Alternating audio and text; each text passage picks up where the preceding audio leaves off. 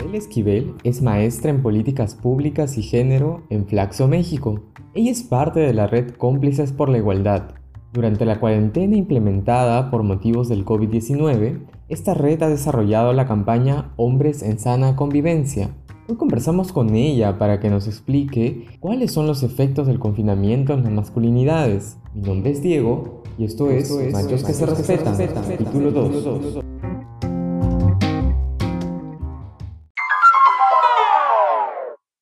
Isabela, muchas gracias por haber aceptado esta invitación a nuestro segundo programa de Machos que se respetan. Yo quería comenzar esta conversación haciendo una pregunta a partir del contexto actual que vivimos. Ha habido una serie de, de fenómenos sociales que se ha incrementado, que es la violencia contra las mujeres, pero antes de eso había un escenario previo en el cual existían pues muchas movilizaciones eh, sociales, el Ni Una Menos, las movilizaciones del Me Too o Yo También, que ya iban demostrando un proceso de eh, lucha por reivindicación de los derechos de las mujeres. Al mismo tiempo, ya habían informes, eh, por ejemplo el de la OMS o OPS, que hablaban sobre los problemas de salud pública y masculinidades, en el cual se mencionaban problemas como las adicciones, la violencia, la depresión, los suicidios, problemas que afectaban a los hombres a partir de esta masculinidad hegemónica y tóxica que se iba construyendo en nuestra región. Luego de eso llegó este problema del COVID-19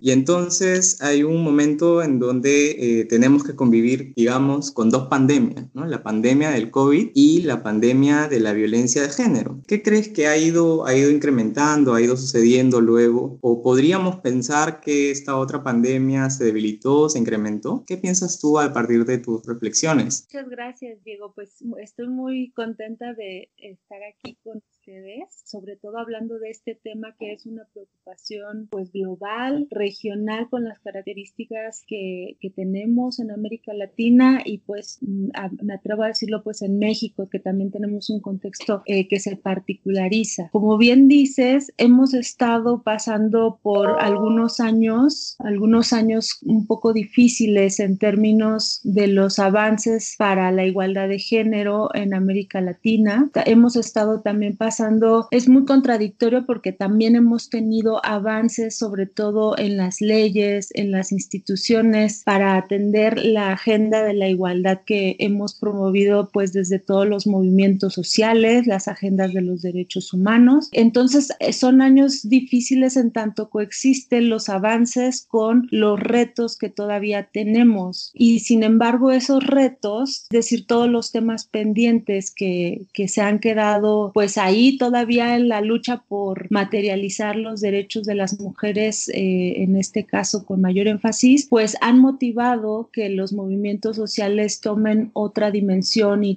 tomen otro, otra dinámica. Ha también motivado que nos empecemos a vincular a nivel global incluso. Por ejemplo, no puedo dejar de recordar a las tesis con un violador en tu camino, que se convirtió en un referente mundial para protestar estar por todos los derechos que nos hacen falta, por toda la violencia que se ejerce contra las mujeres y las niñas. Entonces, hemos venido, digamos, eh, haciendo todo este esfuerzo por hacer valer nuestros derechos humanos. Y parte de esos esfuerzos había estado también el, dentro de los estudios y los movimientos en analizar y comprender los problemas que enfrentamos las mujeres y las niñas. Hemos podido abordar o incorporar el análisis sobre los hombres y las masculinidades y efectivamente es un, campo no solo de estudio, sino un campo de activismo que ha estado muy eh, reducido en términos de dimensiones y en comparación con los movimientos sociales de las mujeres, pero que ha estado presente por muchos años en desarrollo, en articulación constante, hasta que cada vez vemos que, por ejemplo, en las políticas, en algunas, algunos programas públicos, eh, algunas organizaciones de la sociedad civil, pues podemos ir viendo cómo el tema del el abordaje de los hombres y las masculinidades como parte fundamental para avanzar en la igualdad de género, pues va tomando camino, ¿no? Se va articulando y conocemos cada vez más, pues, estudios, publicaciones, algunas nuevas, otras que ya vienen de, de tiempo atrás, que lo que nos aportan, pues, es comprender que precisamente todos estos problemas de la violencia contra las mujeres y las niñas, de todas las desigualdades y discriminaciones basadas en el género, tienen un componente estructural causal que son las configuraciones de las masculinidades en los hombres a partir del orden de género que tenemos que está inserto en el sistema patriarcal. Entonces, con todos estos antecedentes, me parece que llegamos a la pandemia por COVID-19 con un, un escenario ya adverso, es decir, un escenario que ya configuraba una pandemia por sí misma, que era la violencia masculina contra las mujeres, y yo me atrevo a colocarlo así porque así lo demuestran estos estudios desde las estadísticas que muestran la sobrerepresentación de los hombres en el ejercicio de la violencia y luego los estudios y las reflexiones más profundizadas que explican cómo la, configuración de la masculinidad hegemónica es el componente que está articulado con ese ejercicio de violencia contra las mujeres y las niñas, contra otros hombres y contra sí mismos. Ah, así que esa pandemia que ya estaba ahí presente se vino a juntar y a tomar una dimensión muy particular con la otra pandemia por COVID-19. Es decir, no se trata eh, de un contexto nuevo. Lo que sí ha sucedido en la experiencia o en lo que hemos observado tanto en México como en otros países de América Latina, pues es la preocupación de que las mujeres al estar confinadas en los hogares con las familias y en las familias están, eh, pueden estar presentes los hombres, sean parejas, sean otros familiares, pues también eso ha, ha ido acompañado por el ejercicio de la violencia ahora dentro de los hogares que ya estaba de por sí desde antes, pero que se combinaba con el espacio público y ahora pues está mucho más arraigada en este momento en el espacio del hogar. Así que pues sí, un contexto difícil, pero que me parece que nos ha articulado a varias personas en América Latina, en México, desde muchos lados, ya que México es un país amplio y diverso, pero coincidimos en que es una preocupación, dado los efectos que tiene, que eh, evidentemente el efecto más, más grave o en, términos de como de último efecto son los feminicidios, pero que no es el único. Eh, tiene otra serie de efectos que pues afecta eh, el desarrollo de las mujeres, los derechos humanos, en fin, tiene una serie de consecuencias que se van sumando. Así que pues con esta preocupación aquí estamos. Sí, es muy interesante lo que nos comentas, Isabel. Eh, algo que a mí me pareció muy, muy llamativo, ¿no? Y que estaba comentando era las reacciones que tuvieron, por ejemplo, algunos presidentes de los países eh, latinoamericanos cuando recién apareció la epidemia o se trasladó hacia América Latina, ¿no? Había muchas dudas, eh, muestras de, de, esta representación masculina un poco sin vulnerabilidad. Había un, poca creencia, por ejemplo, sobre estudios científicos y hubo también una resistencia a asumir eh, una situación de vulnerabilidad, ¿no? Y que tal vez este mensaje que llega desde presidentes hombres, tal vez también influye en esta construcción que tenemos de una masculinidad sin vulnerabilidades, sin eh, permiso de expresar emociones, miedos. ¿Qué piensas tú sobre eso? Efectivamente, me parece que en el, en el análisis de las masculinidades, una de las aportaciones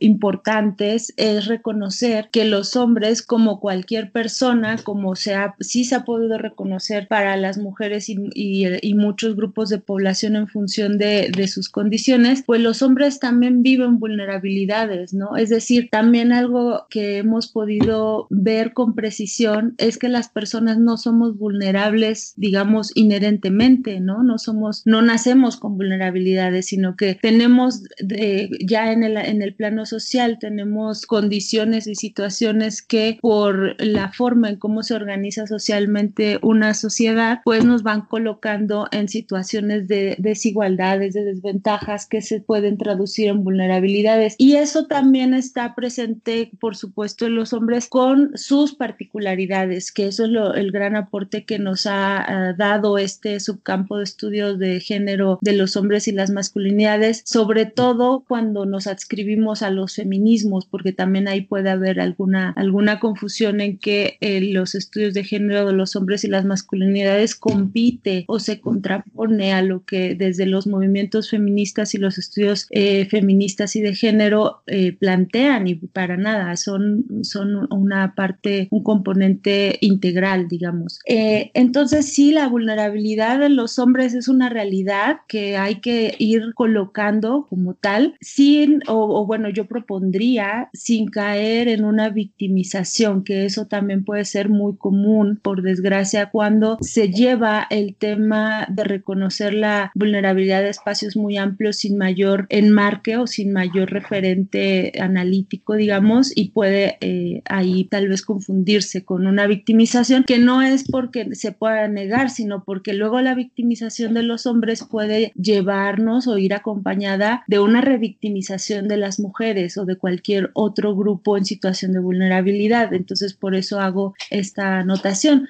Pero efectivamente la vulnerabilidad que los hombres viven en función de su propia configuración de, masculinidad es algo que se debe trabajar desde cada, cada hombre, ¿no? Es decir, comenzar por reconocer eh, a nivel individual y a nivel colectivo en, en la medida de lo posible que los hombres, por ejercer una masculinidad tradicional, hegemónica, tienen estas vulnerabilidades donde muestran que la masculinidad tradicional no es buena ni para ellos mismos, ¿no? Este es como, en resumen, la, la lección o, la, o, el gran aporte que, que yo observo donde tratar de asumir todos los mandatos socioculturales del género, pues terminan por afectarles a sí mismos. Y esto es muy difícil a veces de colocar porque si, si partimos de analizar y, y, conocer o comprender la lógica que opera la masculinidad tradicional, pues la vulnerabilidad está asociada con ser débil y ser débil no es ser hombre, ¿no? En muchos de estos, muchos de estos imaginarios. Así que ahí tenemos una labor importante todavía pendiente de ampliar por reconocer esta situación de los hombres empezando por ellos mismos. Como tú dices, ser débil no es ser hombre y muchas veces se asocia a ser mujer, ¿no? Y justamente esa es la reticencia que tienen muchos hombres a aceptar esta vulnerabilidad. Justamente hacia, hacia eso vamos a ir porque me parece interesante cómo están trabajando bien en México partiendo de un marco eh, feminista, lo vamos a decir, o de igualdad de género, de un enfoque de igualdad de género, trabajando masculinidades. ¿no? Había otro tema que quería tocar sobre específicamente sobre la cuarentena y que me parece que ya está siendo muy difundido, que tiene que ver con el trabajo de cuidado o el trabajo en, la, en, el, en el hogar, ¿no? El trabajo en la casa. Hemos visto que esta crisis nos demuestra, por ejemplo, que eh, profesiones como la enfermería, las personas que trabajan con adultos mayores, con niños, que son los que tienen que trabajar en este momento de cuarentena, siguen siendo mujeres, ¿no? Es decir, hay una feminización de este tipo de trabajos que están asociados con el cuidado, ¿no? Y justamente estos, eh, esto demuestra cómo también eh, las diferencias de género y la desigualdad de género lleva a que muchos hombres tengan otros tipos de trabajo y las mujeres otros tipos de trabajo como si los trabajos vengan definidos ya previamente. Pero al mismo tiempo hay otro tipo de trabajo que se da en el hogar que justamente los hombres no lo, no lo realizan, ¿no? Entonces la pregunta que sale es, ¿cuándo los hombres van a empezar a realizar ese trabajo de cuidado? ¿Cuándo van a asumir una paternidad responsable, por ejemplo? ¿Cuándo van a dejar de decir que están ayudando eh, porque hacen algunas cosas en la casa y van a decir, en todo caso, que están compartiendo esta responsabilidad? ¿Qué piensas tú al respecto? Pues efectivamente, los cuidados son uno, de los temas o uno de los ámbitos que desde los movimientos feministas y de mujeres hemos eh, colocado, ¿no? Históricamente sobre la importancia que tiene primero valorar los cuidados, que me parece que es fundamental eh, poner el énfasis en eso. Los cuidados han sido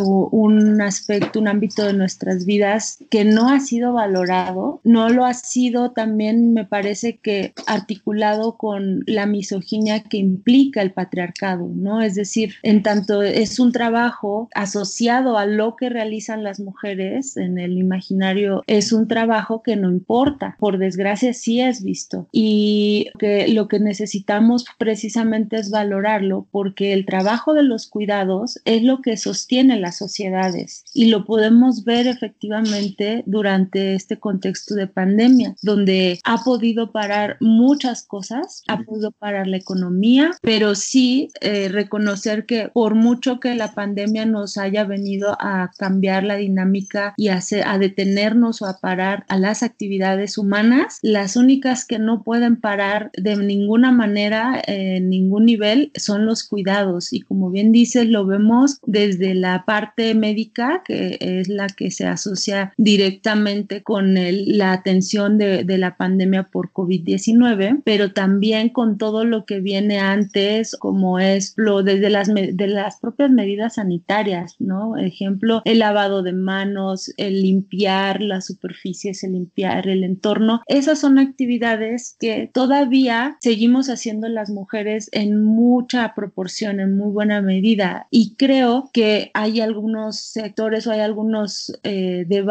o diálogos que, que, se han tenido en el contexto de la pandemia donde pues sí se ha reconocido que el, el propio confinamiento o el cambio de dinámica por la pandemia de COVID ha colocado de manera pública, digamos, o de manera más amplia el hecho de que los hombres tienen que ser partícipes del trabajo, del cuidado. Sin embargo, me parece en algún punto que todavía no llegamos a ni siquiera discursivamente acercarnos a la magnitud que requiere reflexionar el cuidado en sí mismo, ¿no? Es decir, ya, ya has mencionado algunas frases que, que son las que me resuenan de cuando he podido escuchar estos diálogos, que son ayudar, ¿no? Los hombres ayudan en el hogar o los hombres ayudan en los cuidados cuando se trata más bien de una responsabilidad compartida que debemos tener todas y todos, empezando por cada quien, en este caso empezando los hombres por sí mismos, de autocuidarse y de cuidar a otros, ¿no? De cuidar a hijas, hijos, familiares, en fin, a, otras personas, ¿no? Que además también eh, no radica nada más en el ámbito familiar y que además el cuidado, claro, hay una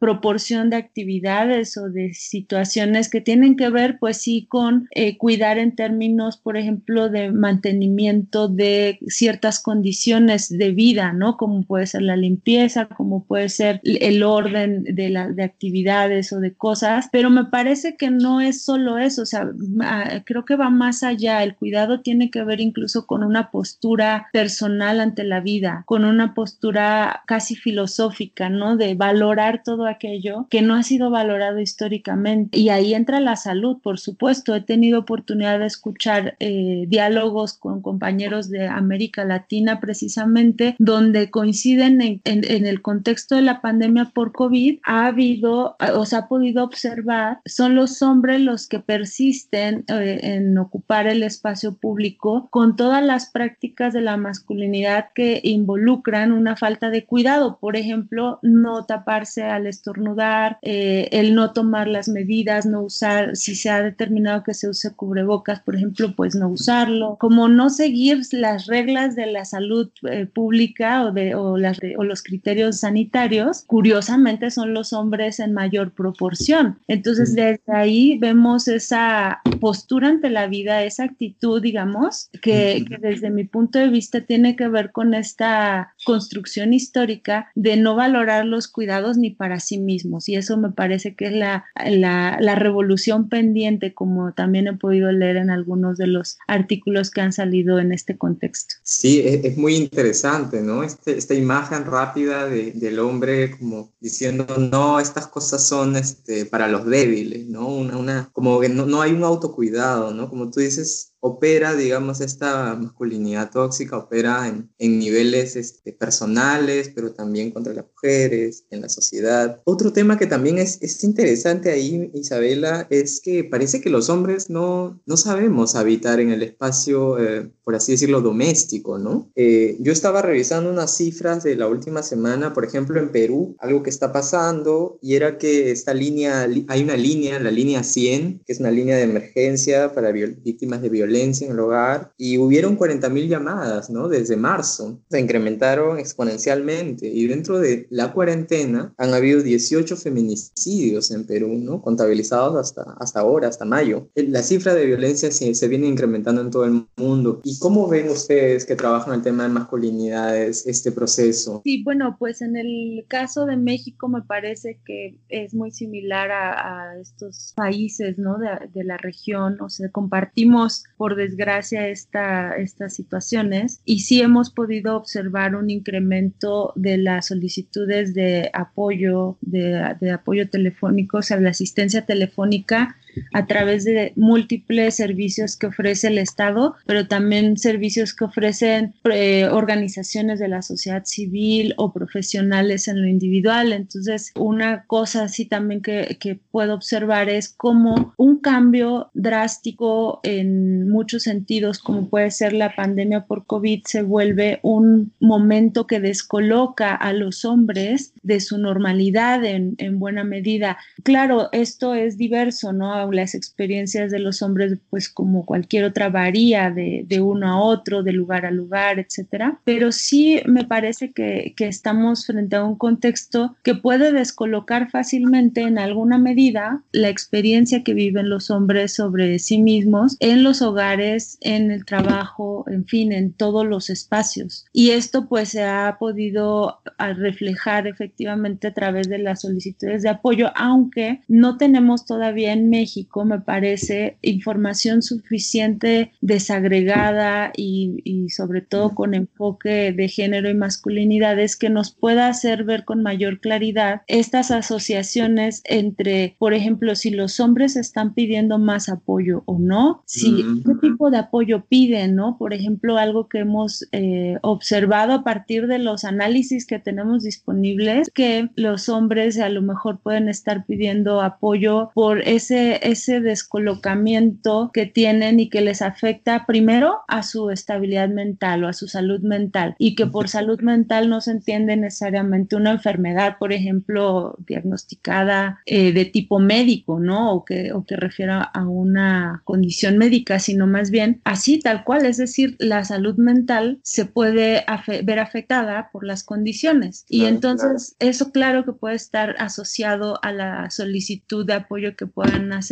no solo a través de los servicios telefónicos, sino de cualquier otro espacio, pero también es importante hacer esta lectura de cómo de la afectación del contexto en los hombres a partir de las solicitudes de apoyo que piden las mujeres, ¿no? O sea, de situaciones en donde los hombres están involucrados y el caso pues concreto y directo es la violencia y los feminicidios. Entonces, esto nos, no, bueno, idealmente podríamos o deberíamos tener información suficiente para hacer esta lectura más fina, una lectura más precisa sobre cómo está jugando el actuar de los hombres en todos estos contextos. Y sin embargo quiero decir que a pesar de no tener una información amplia suficiente como sería ideal tal vez, sí tenemos elementos suficientes para reconocer esa asociación. Y ahí es donde algunas organizaciones que se dedican a, estos temas en México, de las primeras respuestas que han dado es ofrecer servicios especializados para hombres, dirigidos a hombres, ¿no? En la medida en que eh, todos estos factores de la salud mental, los patrones culturales que les eximen eh, o les justifican de no participar en, el trabajo de los cuidados, eh, la división de los roles de género, etcétera. Entonces las organizaciones principalmente son las que han salido a ofrecer más estos servicios con todos los alcances ilimitantes que puedan tener. Por ejemplo, una organización de la sociedad civil que trabaja en un estado, pues difícilmente va a tener alcance para cubrir a muchos hombres pidan apoyo en toda la República, ¿no? Por ejemplo. Y sin embargo, me parece, por lo que han compartido nuestros colegas de estas organizaciones en México, es que, que además tampoco son muchas. Nos, nos dicen que, bueno, el primer hallazgo es que sí hay hombres solicitando apoyo, que no, no son necesariamente, eh, digamos, una cantidad muy grande, donde las llamadas que reciben confirman muchos de los análisis o de la evidencia empírica que se ha recabado desde antes y que, bueno, pues sí ha sido también, a pesar de que están ubicados en la Ciudad de México, han recibido llamadas de otros estados. Entonces necesitamos fortalecer esos servicios especializados, sobre todo con el sector público, que son quien tienen mayores recursos, mayor alcance, mayor todo, digamos, para poder llegar a más hombres. Sí, justamente sobre eso ahora quería, quería consultarte, porque hemos visto pues en las redes sociales la campaña que están realizando desde Cómplices por la Igualdad, ¿no? La red Cómplices por la Igualdad es una red de México con muchas organizaciones de sociedad civil, como tú has mencionado, de la cual Isabela es una representante de esta red y que ha realizado esta campaña Hombres en Sana Convivencia, que además tiene un, un, lema o una frase muy interesante, ¿no? En esta contingencia, cuidar hace la diferencia. Cuéntanos, eh, Isabela, de qué se trata esta campaña, eh, cuál ha sido la recepción, cómo la vienen trabajando en México. Claro que sí, pues ha sido sinceramente una experiencia muy, muy provechosa, muy de, de mucha satisfacción en, en, todo lo que hemos podido trabajar. En, primero, reconocer que es, esta red Cómplices por la Igualdad es una red que se adscribe o forma parte de manera más amplia de la Alianza Global Men Engage y que articula a personas y organizaciones desde diferentes ámbitos que tenemos en común el trabajar y el articularnos por el trabajo con hombres y la participación de los hombres en la igualdad de género. Eh, de esta forma, lo que podemos ver es que como red hemos venido trabajando por muchos años. La red en México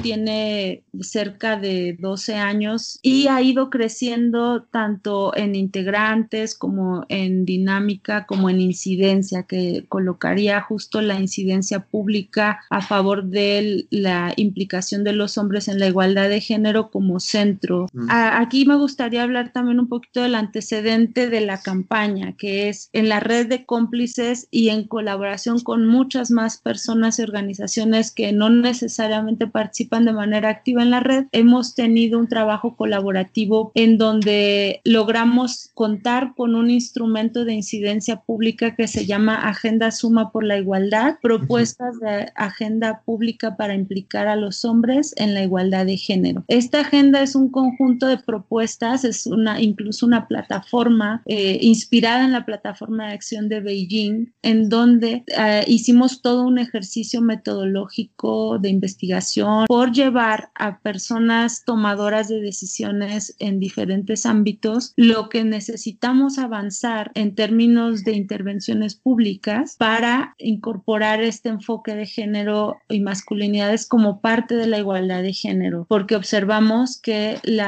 los problemas de género no pueden ser resueltos nada más atendiendo los efectos con las mujeres y las niñas, que eso ya de por sí es todo un trabajo enorme, todo un trabajo necesario que no va a poder prescindirse y que tiene que ampliarse, pero también tenemos que abordar aspectos causales, estructurales que tienen que ver con los hombres, con trabajar con ellos mismos, colocarlos en una responsabilidad mínima, que por responsabilidad no es culpa, ni mucho menos, porque hay que trascender también, creo, esta visión binaria del patriarcado en donde hay buenos y malos y, y entonces alguien tiene la culpa. No, hablamos de responsabilidad, ¿no? En, en la medida en que nos estamos tratando temas entonces, esta agenda desde 2018 que salió se ha convertido en el instrumento de incidencia con el que muchas personas hemos hecho eh, labor porque se coloquen en las políticas de igualdad estos temas.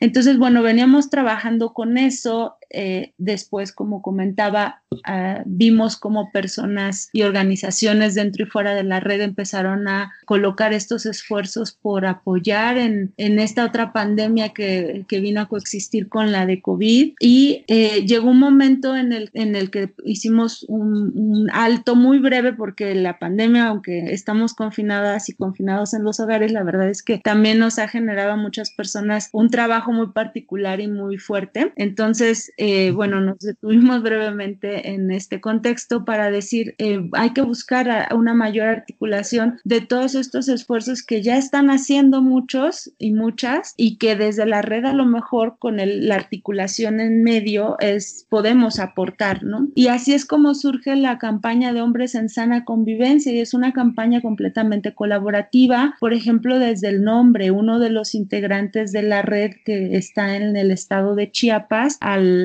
al sur de México, está eh, colaborando en una instancia pública por la igualdad y ahí colocaron esta campaña eh, inicialmente y le nombraron, si hay una sana, en, en México se implementó la jornada de sana distancia, la jornada nacional de sana distancia y dijeron, si hay una sana distancia, debe haber una sana convivencia de los hombres. Entonces, esta instancia aportó, digamos, esta frase y los demás integrantes fueron aportando estos otros elementos como por ejemplo información ya procesada para ser difundida, servicios para ser difundidos, en fin, una, cada quien fuimos aportando diferentes cosas. Y lo que nos propusimos es hacer una campaña de difusión, es el alcance que tenemos en estas condiciones, es decir, no podemos salir a dar pláticas, no podemos hacer más presencialmente, sino que hagamos llegar mensajes dirigidos a los hombres para prevenir la violencia masculina, para prevenir la, falta de autocuidado, para prevenir la sobrecarga de los cuidados en las mujeres. Pero todo esto que menciono, si, si podemos ver, pues está colocado en términos problemáticos, digamos, negativos. Entonces la campaña la colocamos mm, en términos propositivos. Por ejemplo, para prevenir la violencia masculina, ¿qué necesitaríamos en los hombres? Pues el buen trato.